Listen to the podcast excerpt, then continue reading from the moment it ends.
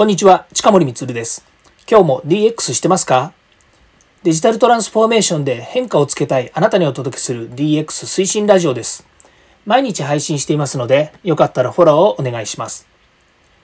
さて、今日は DX 超入門 DX とは何かの11回目をお話ししたいと思います。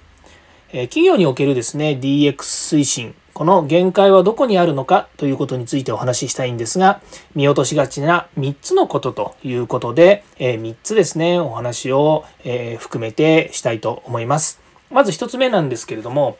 当然ですけれども、この DX 推進、マネジメントの領域ですね、つまり、え経営者からですね、え役員から部長から担当から、えみんながですね、これをやらなければいけないということになります。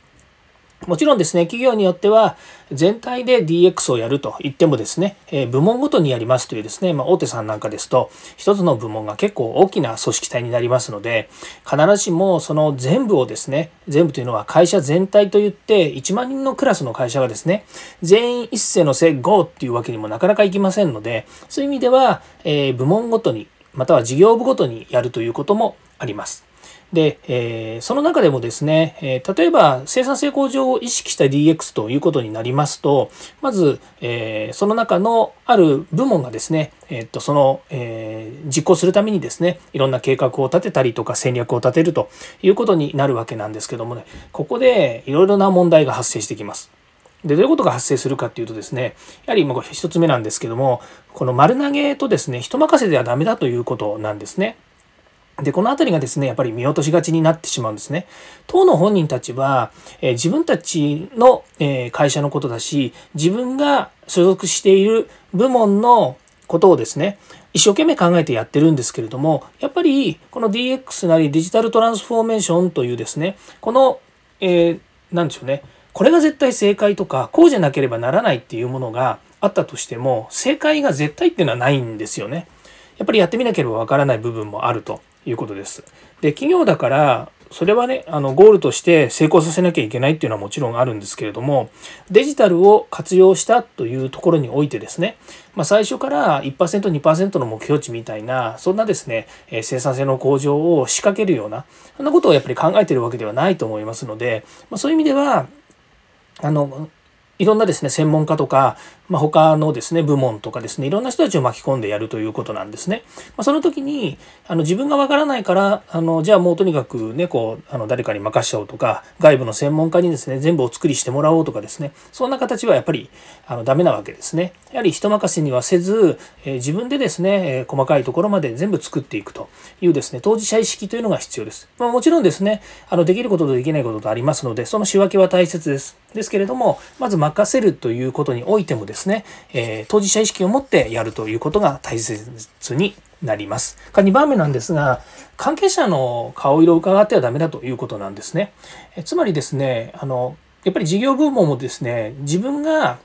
事業部のトップでもありませんでしょうし、それから他の部門の部門長だったりとか、それからまあ、できるなら、え役員とかですね、それから社長とかですね、いろんな方たちがやっぱりこう関わってくるような仕事になるわけですね。そういった時に、まあ、よくありますよね。忖度をするみたいなですね。あの、とか、それから何でしょうね、えー、おもんばかるというんですかね、えー、他の部署のことだったりとか、えー、上司や、それから権限を持ってる人に対してですね、やっぱりこう配慮するようなやり方を最初からもう作っていってはダメなわけですね。もちろん調整が大変なことですとか、あの合意をすることについてやっぱりこうね、えー、エヴァンジェリストとして動かなきゃいけなかったりとかっていうことでいろいろ風当たりも強かったりすると思うんですけれどもそこはですねこの DX が本当にこう本質何なのかっていうところですね。やっぱり見極めて動いているっていうことになりますのでそのビジョン目的目標ですねこういったものを達成するためにですねやっぱり鬼にならなければいけないということがあるわけですね。まそういう意味において関係者の回路を伺ってですね玉虫色のですねあの計画を作ったりとか実行の、えー、実行が進まなくてですねそれがどんどん先延ばしになっちゃうような、まあ、そういうことがなっては、えー、ダメなわけですね。そこはもう担当者としてその当事者としてやはりですね、えー、毅然とした態度で進まなければいけないということになるわけですね。で3番目なんですけどもここ一番重要なんですが何がしたいのか聞いて回ってはダメだということなんですね。つまりゴール目標があるんですけれどもそのやっぱり個別最適っていうことも考えるとやっぱり現場に行ってですねあのこうしたいんだけどああしたいんだけどっていうことをいろいろ聞くと思うんですけどもそれで何がしたいのかねそこの現場はとかっていうようなものをですね盛り込んでいくと結局拉致が開かなくなってくるわけですよね。本来会社としてこういうゴールに向かって目的に向かって目標に向かって進むんだというところからですね、え各関係の合意形成なり計画なりっていうのを作っていくんですけれどもこれがですね現場に行って聞いて回ったところ現場こういうことやりたいですああいうことやりたいですっていうのをですね個別最適で盛り込んでいくと全体がまとまらなくなってくるっていうことがあります。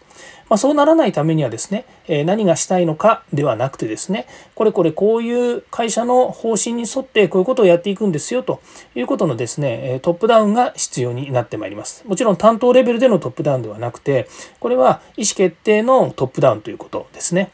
でそれをですね担当が自らですね現場で、ねじ曲げるようなことをですねやっぱりしてはいけないということになります。で、ここまで言うとですね、どういうことかっていうと、やはりですね、こう、これは超入門の話なので、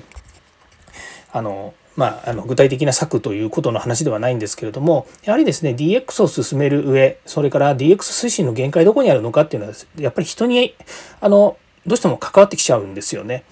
なので、えー、例えばその任された人任された、えー、担当者がやっぱり限界と思って調整をしてたりとか企画計画を作ってですね実行しているとですねどうしてもやはりあの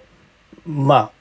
目標を目的に達成しないというよりもですね最初からまあえー、絵に描いたような餅ができてしまう可能性もありますしそれから最初から、えー、できないことにを狙っていくような話ではなくてもう、えー、絶対できる安全牌のようなですねそういう計画を作ってやっているということがあります。まあ、私もですねあのえー、ちょっと DX は全然やっぱり違うわけですけれども昔ですね、えーと、所属してた会社ですねもうずっと前ですけども製造業で所属してた時にですね QC サークルというですねクオリティコントロールサークルというのをですねあの散々やっぱり、えやってきたんですけどもその中で最初にやっぱり目的目標をですね決める時にですね自分たちができうる範囲でやっぱり決めてしまう。そうするとですねあの活動してても全く面白くない活動でですねそんなのやりゃできんじゃんみたいな話にですね落ち着いちゃうことがあるんですね。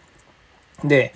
本来それはもうあのやっぱりあの若くて知見のない自分としてみればですねあの自分のできることはここまでだっていうふうに決めてかかるっていう方ですね。そういうことがあったわけなんですけれども今思うとですねやっぱり未知なる世界というかですねやっぱり自分たちが本当にどうあったらいいのかどうあるといいのかっていうことをですね目標に、えー、まあ、バックキャスト思考でですね、えー計画を立てていくということがですね当時はやっぱり考えられなかったっていうのがあるんですね。なので人によるって言ったのはですねやっぱり、えー、こう担当者もしくはですね DX を推進する人たちが自分のですね知恵をつける。えー、これではいけないとかっていう意味ではなくてやっぱりいろんなことに知恵をつけてですねで、えー、自分のできる範囲のところでやるんではなくて目標目的に向かってどうやったらそれが実行できるのかっていうことをですね、えー、いろんな方面からいろんな視点からですね考えて落とし込んで計画にしていくまたは周りを巻き込んでいくっていうことをですねやっぱり実行していかなくてはいけないということになりますということで、えー、どこに見落としがちなことがあるのかっていうとですねやっぱりこう人に既存する部分が帰属する部分が多いということで今日はお話しさせていただきました。はい、えー、今日もですね、ここまで聞いていただきましてありがとうございました。次回も DX に役立つ話題を提供していきます。それとですね、えー、こういったお話、えっ、ー、と、今までですね、300、今日で310回目なんですけれども、えまあ、1回目からですね、えいろんなお話をこうしています。DX の話もありますし、IoT、AI、それから組織の話、え手法の話、方法論の話、いろんなものをですね、話しています。えー、過去回ですね、アーカイブしてありますので、もしよかったらですね、どこでも結構です。タイトルを見てですね、面白いものがあれば聞いていただければと思います。はい。えー、ではよかったら、いいねやフォロー、コメントをお願いいたします。近森光でした。ではまた。